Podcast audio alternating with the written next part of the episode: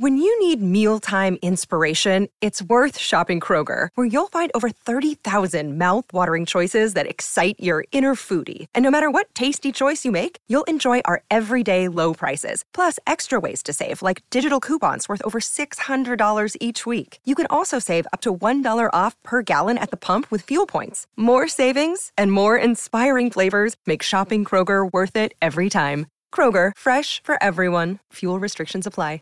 Dicen que traigo la suerte a todo el que está a mi lado. Y esa es mi mala fortuna. Basada en el clásico de Juan Rulfo, llega Univisión, El Gallo de Oro. Supongamos que la caponera puede inclinar la suerte a quien ella quiera. ¿Estás tardando en conquistarla? Con Lucero, José Ron y Plutarco Asa. Este gallo está cambiando la vida. En una historia legendaria de amor y azar.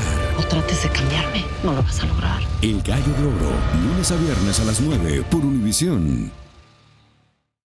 El siguiente podcast es una presentación exclusiva de Euforia On Demand. Bueno, les dije ayer que en la Comisión Estatal de Elecciones las cosas iban a ponerse color de hormiga brava cuando el gobernador designara a Ramón Bauzá como presidente luego de que se cumpliera el término en el que los comisionados podían eh, ponerse de acuerdo para nominar a un candidato o para aceptar la nominación del gobernador que ya la había hecho de Ramón Bauzá, que es como funciona la ley electoral. Les dije que no iba a haber el concurso ni del Partido Popular ni del Partido Independentista para ese nombramiento y que se rumoraba que el gobernador tenía la potestad de hacer un nombramiento como ese en receso, que puede ser que en el análisis legal la tenga, eh, pero tratándose de un puesto que necesita el que se pongan de acuerdo los comisionados para asuntos vitales del funcionamiento de la comisión y en el que el presidente normalmente interviene para romper empates y demás, pues no era propio que esto se hiciera en designación de receso. Bueno, de todas maneras, la ley electoral dice que al no ponerse de acuerdo los comisionados, el gobernador puede nombrar y que entonces la confirmación del nombramiento le compete tanto a la mayoría de la Cámara como a la mayoría del Senado. Y les dije ayer que esa iba a ser, obviamente, la ficha del tranque aquí, porque Tomás Rivera Chats tiene una guerra a muerte con Fortaleza que es originada por la función y la permanencia de Norma Burgos en la, comisión, en la oficina del comisionado del PNP y que había argumentos distintos a los que usó el PNP para oponerse al nombramiento de Laisa García en el cuatrenio anterior, que iban a tener que utilizarse.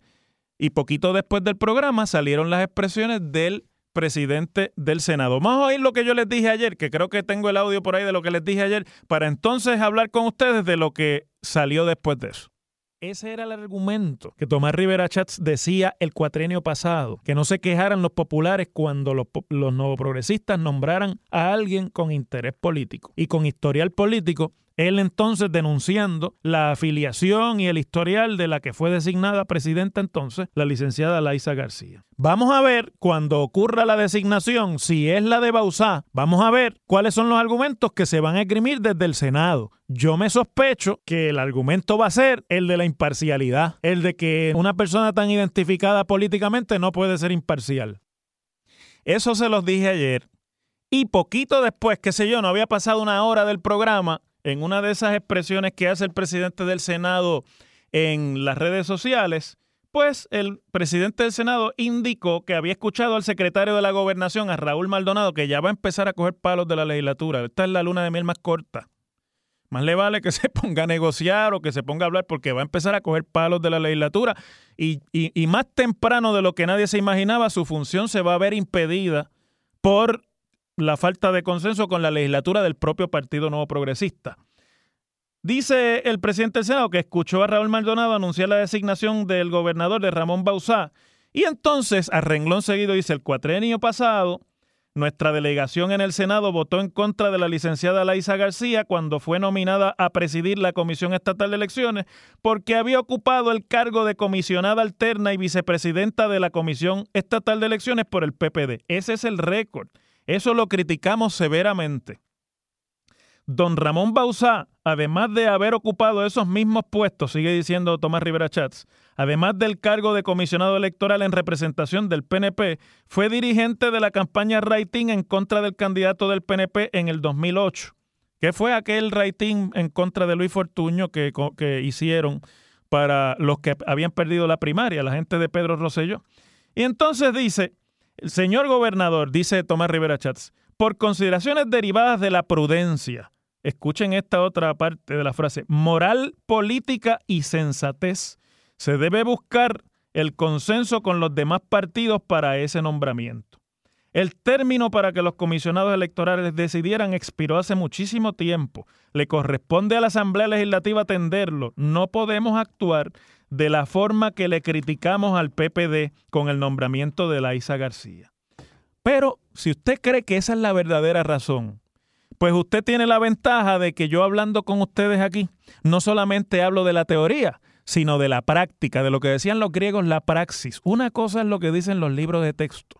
Una cosa es lo que dice la teoría política y otra cosa es cómo se bate el cobre realmente en los asuntos de la política partidista y especialmente de la política puertorriqueña. La verdadera razón de este inusitado apego al récord público después que nos había advertido a la entonces mayoría, el, el, hoy presidente del Senado, no se quejen cuando nosotros le hagamos lo mismo, que vamos a ganar. Recuerdo que nos decía así en el debate, nosotros vamos a ganar y cuando ganemos, no se quejen cuando designemos a alguien que no tenga consenso, porque ustedes están aquí estableciendo el presidente. Y entonces, ahora dice que no, que el récord, que la historia. La verdadera razón de por qué Tomás Rivera Chats ha decidido colgar el nombramiento de Ramón Bauzá cuando lo presenta el gobernador, si es que finalmente lo presenta, está en el próximo párrafo de su declaración de ayer. Y yo se lo voy a leer.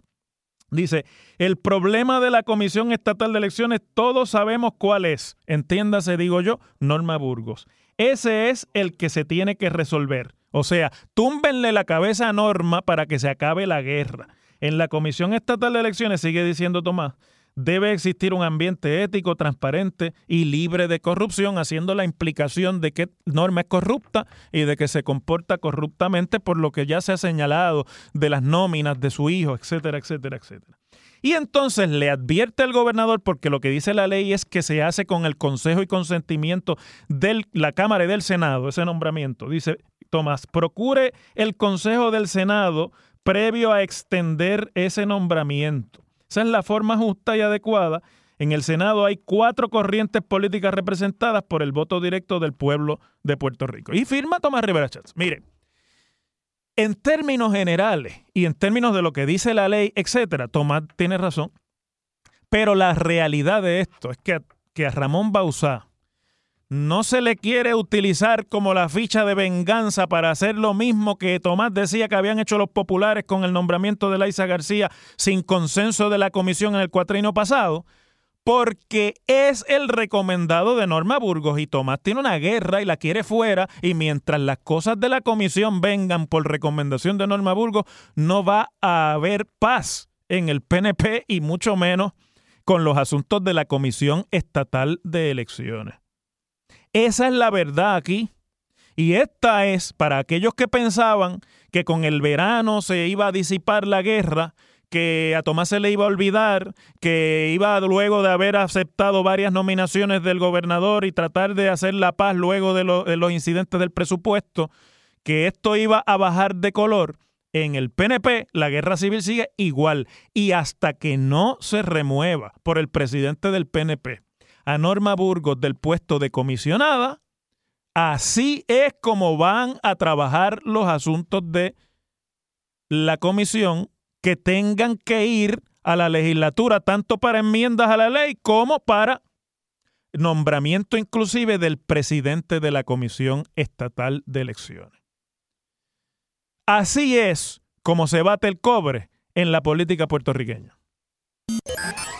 En WKAQ se abre el aula del profesor Ángel Rosa. Conoce de primera mano cómo se bate el cobre en la política. Las cosas como son. Profesor Ángel Rosa en WKAQ. Bueno, hay aquí una información que acaba de salir y que yo quiero compartir con ustedes, a pesar de que no la pudimos incluir en el temario, y es que se acaba de erradicar en el Tribunal Federal cargos criminales por un esquema de fraude en los servicios de tutoría del Departamento de Educación por casi 25 millones de dólares bajo los fondos de título 1, que es, esa es la, la, cartera más grande de fondos federales que tiene educación en Puerto Rico, bajo título 1, que son fondos para bregar con estudiantes en rezago y otra serie de deficiencias académicas hay, es el grueso del, dinero que inclusive se utiliza para pagar sueldos de maestros, etcétera, etcétera. Y para todos estos proyectos especiales de tutorías, de puesta al día, de, de adelantos, etcétera, etcétera, es una de, de las grandes divisiones de la Ley Federal de Educación.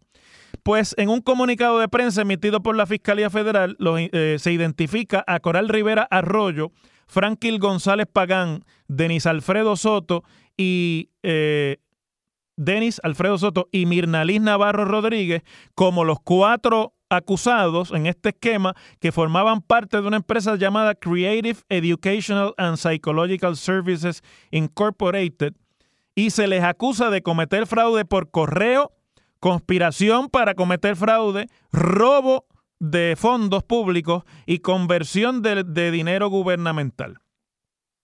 La acusación detalla que este esquema de fraude ocurrió entre, esto es bien importante que lo escuchen porque es lo que quiero comentar con ustedes antes de irme a la pausa, entre los años de 2011 a 2014, es decir, los últimos dos años de la administración de Luis Fortuño y los primeros dos años de la administración de Alejandro García Padilla.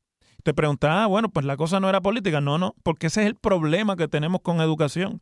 El nivel de contratación y el nivel de fondos disponibles para este tipo de eh, contratación fuera de la casa, que permite que como son contrataciones de largo alcance, usted pueda sobrevivir sin supervisión y sin que realmente se haga ningún señalamiento por las oficinas que en educación deben estar pendientes del cumplimiento de los contratos. Usted puede sobrevivir dos administraciones. Y si le hace donativos a las campañas políticas, los contratistas que son de los mejores y de los más estimados en los dos partidos políticos, y así es como funciona y ustedes lo saben, si le hacen donativos a las campañas políticas sobrevive aún más fácil.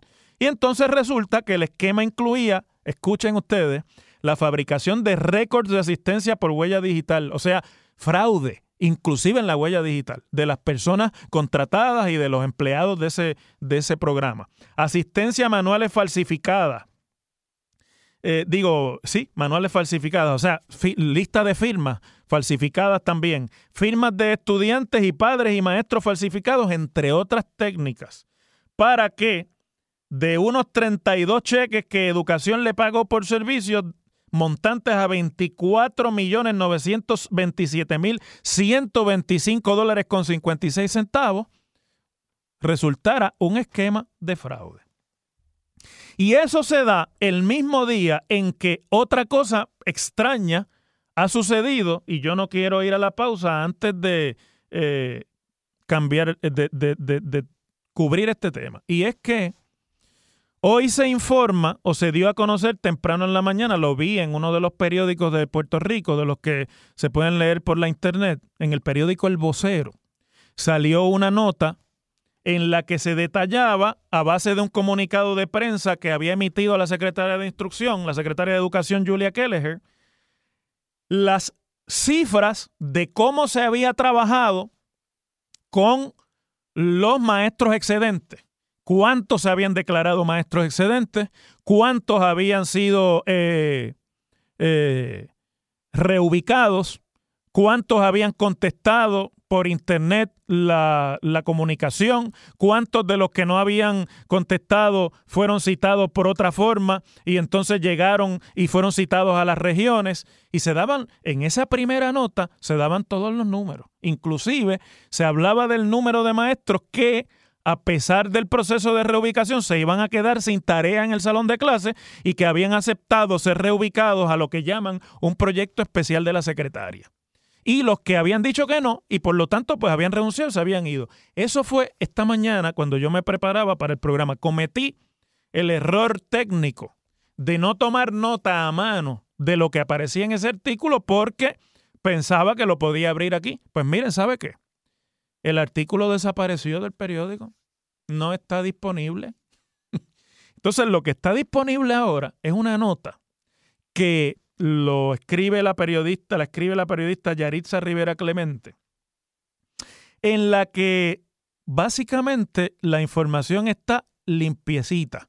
Y lo que se dice es que el titular inclusive cambia y dice que eh, Educación ubica 759 maestros excedentes en distintas escuelas públicas. Y entonces la información que se da en ese artículo se limita única y exclusivamente a decir que de los 796 maestros excedentes que fueron citados a las regiones, quiere decir que no habían podido ser ubicados en el proceso que se estableció al principio, porque les estoy hablando de cerca de tres mil y pico de maestros excedente.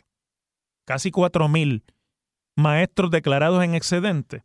Pues de los que fueron citados a las regiones, 796, casi 800, pues 195, eh, 192 no habían asistido a las citas y que a pesar de ello, pues 759 eh, habían sido ubicados en escuelas públicas, ya que eh, también se atendieron 155 maestros que se presentaron en las regiones sin haber sido citados. O sea que no hubo manera de contactar, contactarlos. En total, 200 maestros, una cifra redondita, se dice en el comunicado de prensa de educación, pues asistieron a las regiones sin una cita previa. Entonces los desglosa. 159 maestros fueron ubicados en la región de Ponce, 119 en, Arecibo, 55 en Bayamón, 137 en Cagua, 115 en Humacao, 115 en Mayagüez y 61 en San Juan.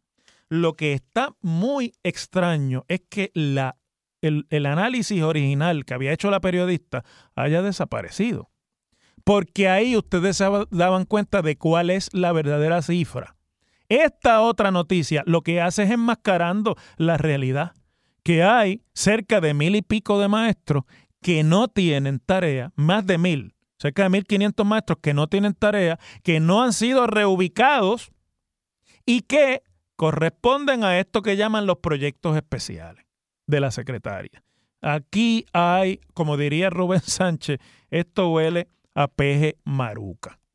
No me queda la menor duda de que aquí hubo una intervención para que esto cambiara de momento la información disponible y eso es grave porque se le está escondiendo información al país que es importante que la conozcamos para, para simplemente formar una opinión. Añádale a eso que la Federación de Maestros ha convocado un paro de maestros para el día 15 de agosto. ¿Mm? Una huelga de maestros que hasta el momento pues no es solamente de la federación, por lo cual me parece que no tendrá eh, tanto éxito porque siendo la asociación de maestros, la organización que tiene o ostenta la representación oficial de los maestros, según la ley 45 de sindicación de empleados en el servicio público, pues habrá que ver qué va a contestar la asociación. Me sospecho que la asociación va a decir que no, pues porque tiene una rivalidad abierta con la federación y eso es una guerra a muerte entre uno y otro gremio. Pero ese es el estado real de cómo en el segundo día del semestre se encuentra el asunto de la ubicación y la contratación de los maestros en la sala de clase. Antes de irme a la pausa, porque tengo todavía unos minutos para antes de irme a la pausa, pues mira, Wilfredo, tú sabes que quedó vacante el escaño de Aguadilla porque José Luis Rivera Guerra renunció, se fue a dar clases de biología y química en el Liceo Aguadillano. Y hoy se deja caer por ahí que además de las personas que estaban interesadas en el puesto de Rivera Guerra, que son, según había informado el secretario general del PNP, Jun Rivera, eh, pues gente de allá, Rolando Matos y Wilson Román y Anthony Suárez, eran los tres que, se habían, que habían expresado abiertamente que tenían un interés en participar en ese proceso interno mediante el cual se va a sustituir ese escaño del PNP. Pues sabes qué, hoy se da a conocer que el alcalde de Aguadilla, que se va a retirar, Carlos Méndez, a nombre de la ex secretaria de la familia, Janice Irizarri, dijo que ella también va a correr. No lo dijo ella. De hecho, el periódico dice que ella ni le contestó las llamadas a los periodistas y que eh, se escondió. Pero el alcalde le dijo a la prensa que ella va a correr porque le interesa eh, el puesto debido a que el alcalde se va a retirar y ya ha dicho abiertamente el alcalde de Aguadilla que quiere que sea ella la próxima alcaldesa de Aguadilla. Entonces, pues la quiere poner en práctica, la quiere poner a familiarizarse con lo que es batirse el cobre en la política partidista, en la legislatura, en lo que queda de este cuatrienio, para que le coja el gustito y para que se vaya familiarizando con las cosas del distrito. esto es un operativo de maquinaria política. Aquí lo que está operando es la maquinaria política que es capaz de postular a alguien aunque no lo haya dicho. Y lo que hay que ver aquí es porque este es un distrito que incluye también al municipio, partes del municipio de Moca, no completo el municipio de Moca.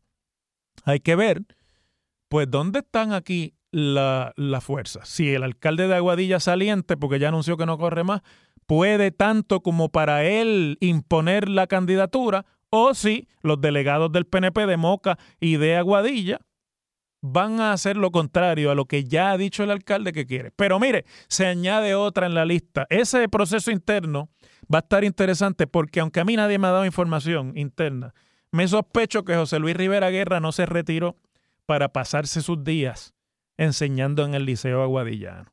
Algo tiene que ver ese regreso al distrito con el proceso de sustitución del alcalde Carlos Méndez cuando finalmente se produzca la vacante en la candidatura a la alcaldía de Aguadilla por el Partido Nuevo Progresista. El pasado podcast fue una presentación exclusiva de Euphoria On Demand. Para escuchar otros episodios de este y otros podcasts, visítanos en euphoriaondemand.com. Dicen que traigo la suerte a todo el que está a mi lado. Y esa es mi mala fortuna. Basada en el clásico de Juan Rulfo, llega Univisión, El Gallo de Oro. Supongamos que la caponera puede inclinar la suerte a quien ella quiera. ¿Estás tardando en conquistarla? Con Lucero, José Ron y Plutarco Asa. Este gallo está cambiando la vida. En una historia legendaria de amor y azar. No trates de cambiarme, no lo vas a lograr. El Gallo de Oro, lunes a viernes a las 9 por Univisión.